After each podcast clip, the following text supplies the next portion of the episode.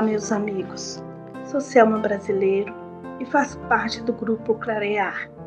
Hoje estaremos dando continuidade ao estudo do livro Amor, Imbatível Amor, pelo espírito de Jônia de Ângeles, psicografia de Divaldo Franco. No capítulo 3, no item 4, a nossa mentora aborda o seguinte tema: a busca da realização.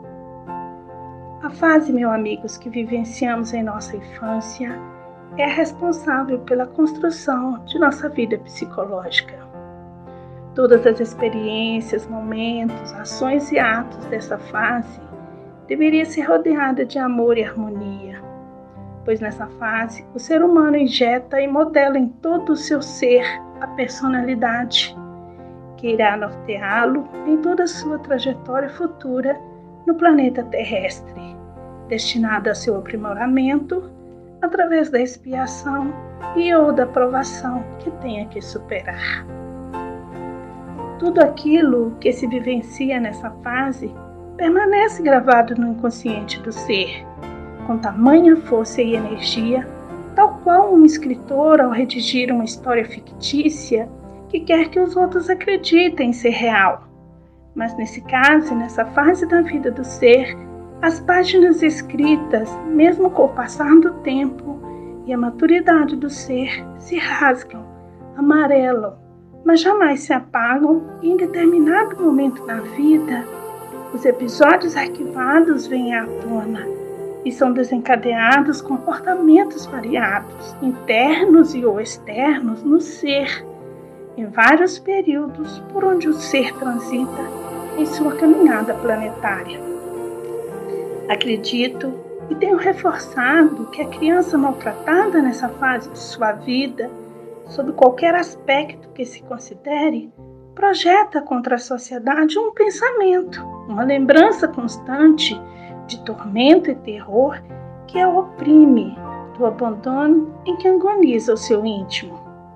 A mentora Joana ressalta que quando as expressões são agradáveis e consequência dos momentos felizes, elas passam a fazer parte da autorrealização do ser, despertar com grande poder o eu, que é o si profundo, capaz de fazer vitorioso sobre as barreiras impeditivas colocadas pelo ego. Mas, ao contrário, se as impressões forem negativas, o desenvolvimento dos valores éticos e comportamentos do ser serão perturbados, acarretando nele patologias psicológicas avassaladoras que se manifestam mediante um ego dominador, violento, agressivo ou desanimado, às vezes covarde, medroso, assustado, pessimista e depressivo. Interessante dizer que as impressões negativas incutidas no ser farão com que ele, na primeira oportunidade que tiver, tente cobrar pela crueldade o amor que lhe foi negado. Cito como exemplo que se investiguem as origens sociais dos criminosos insensíveis, salvas as exceções de natureza patológica hereditária, o comprometimento pelas obsessões e se detectarão os lares infelizes, as famílias desajustadas ou grupos perversos reunidos em disfarces familiares, vitimados pelo abuso e descaso de pessoas inconscientes ou não, ou pelos sistemas ainda mais insensíveis que combinam pela indecência, pelo descaramento das leis que se apoiam.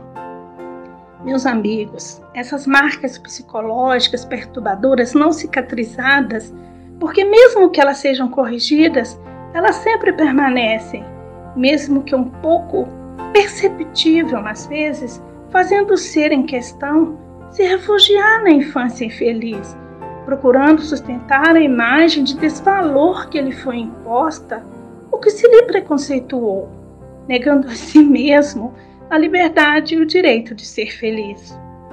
Essa busca constante da realização pessoal deve ser iniciada no alto de autossuperação, onde o ser, com rigor intenso, se autoanalisa e discerne com clareza entre as suas necessidades reais relacionadas e aquelas que são aparentes, aquelas que são dominadoras no eu e não têm valor real, pois nunca ultrapassam as exigências e caprichos da imaturidade psicológica.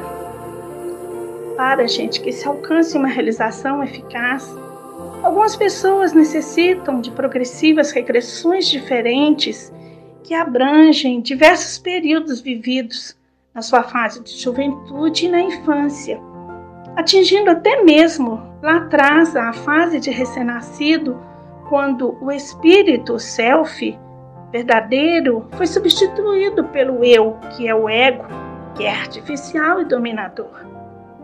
Foi nessa fase, lá atrás, que a inocência infantil foi substituída pelo sentimento de culpa, em razão da natural imposição dos pais no lar e, por extensão, dos adultos em geral por toda parte. Mais tarde, identificando-se errada em razão de não haver conseguido modificar os pais, nem vencer a teimosia dos adultos, mascara-se de infeliz, de virtuosa, perdendo a integridade interior, a pureza, aprendendo a parecer o que a todos agrada, ao invés de ser aquilo que realmente no seu mundo interior. Esse trabalho, gente, de progressão regressiva que se pode conseguir mediante conveniente terapia é muito doloroso, porque o paciente se recusa inconscientemente a aceitar os erros como forma de defesa do seu ego e, por outro lado, por medo do enfrentamento com todos esses medos que aparentemente estão adormecidos. O seu despertar, na maioria das vezes, diante das terapias, assusta, porque conduz a novas vivências que para ele não são nada agradáveis. O eu, o ego, no seu castelo, ele conseguiu um mecanismo de defesa e domina soberano. Ele reprime os sentimentos e disfarça os conflitos, porque sabe que a libertação desses estados interiores pode levar à agressividade ou ao mergulho nas fugas espetaculares da depressão.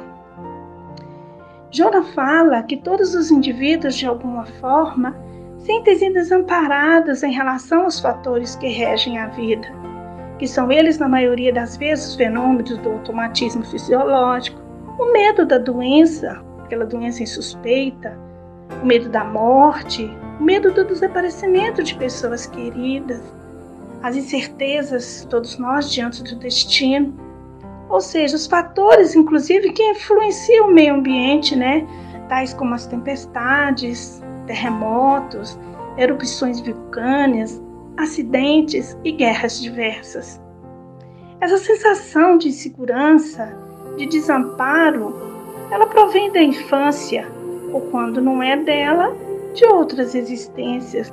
Quando o ser se sentiu dominado, sem opção, sujeito aos impositivos que lhe eram apresentados, fazendo com que o amor, essência máxima, fosse retirada do seu cardápio existencial. O ser se sente castrado nos sentimentos do amor que não experimentou e por isso também ele não desenvolveu esse amor. Então ele anseia pela afetividade, né? Ao mesmo tempo que ele anseia pela afetividade, ele teme com medo de amar. No seu íntimo, ele acredita que ele não é merecedor de qualquer tipo de afeto. Ele é inseguro em tudo aquilo que o rodeia. Ele desenvolve sentimentos negativos, na maioria das vezes, de ciúmes, de desconfiança sistemática. Ele desenvolve tendências de domínio sobre o outro, né? E na maioria das vezes ele se tomba em tormentos maiores ainda de ordem psicológica. É, gente, tal sentimento contribui para a análise do problema da sobrevivência, que é o mais importante e que ainda não é solucionado no inconsciente do ser. Eis porque é preciso, é necessário liberar esses conflitos perturbadores, reprimidos, para que a criança inocente, pura no sentido psicológico, também se liberte e volte a viver integralmente.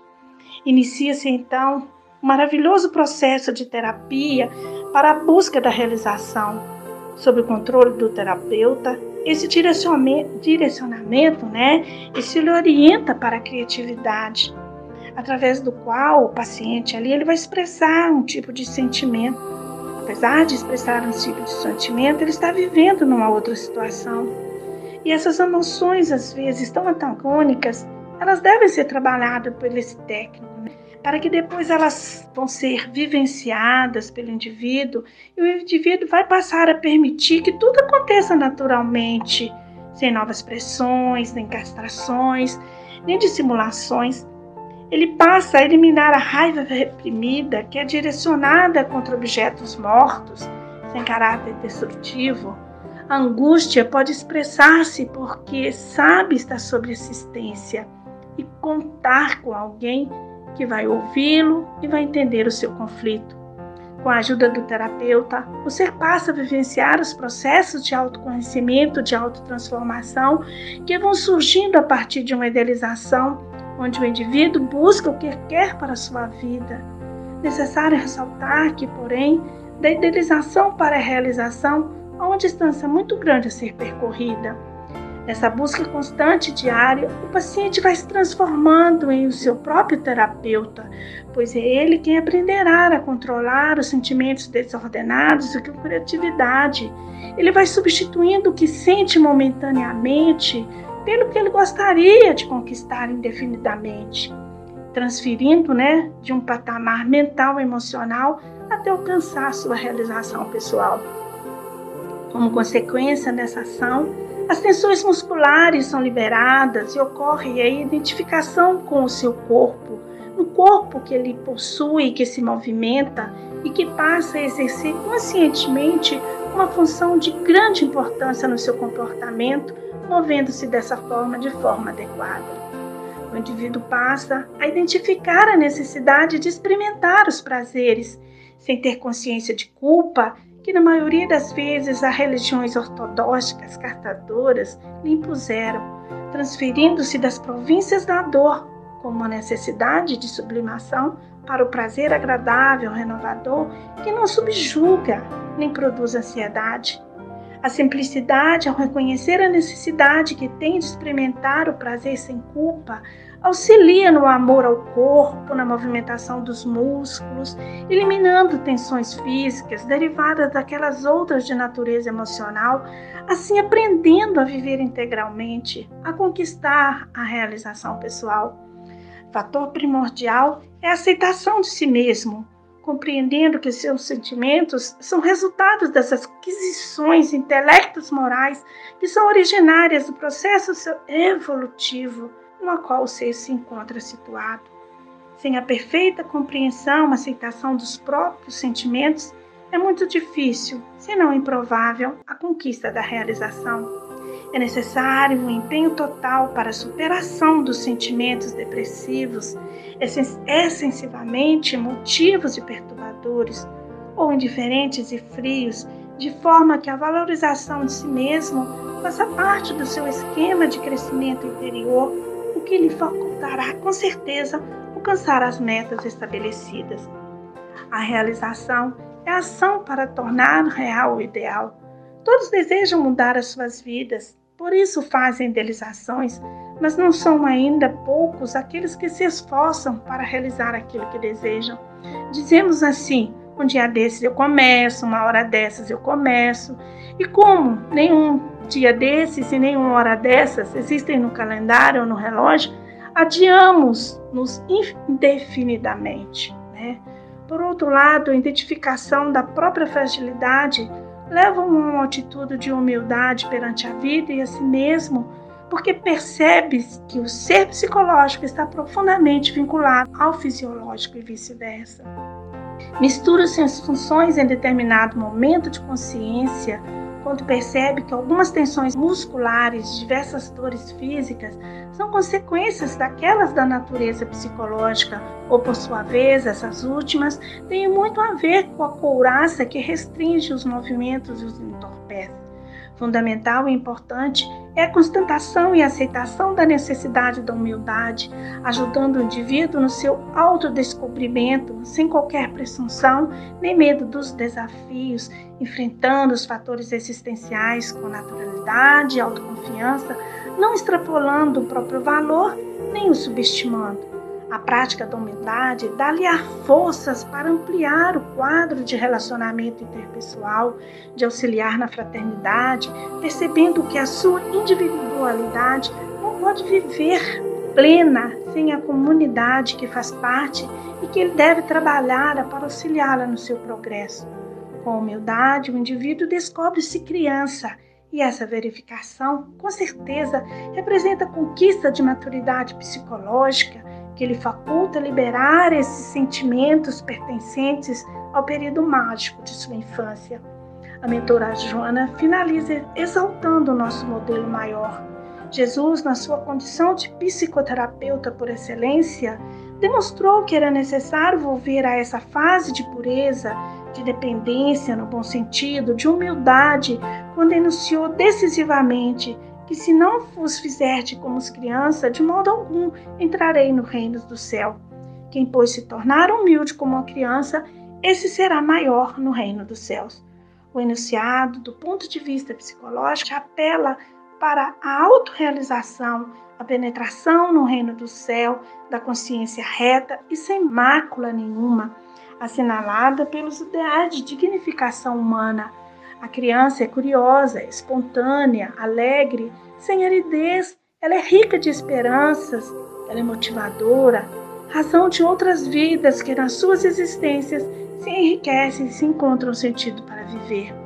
A busca da realização conduz o indivíduo ao crescimento moral e espiritual, sem culpa ante as imposições da organização psicológica, que propõe-lhe o prazer para a própria sobrevivência e faz parte ativa da realidade social que deve constituir motivo de estímulo para a vitória sobre o egoísmo e sobre todas as paixões perturbadoras. Um lindo dia para todos vocês e até breve.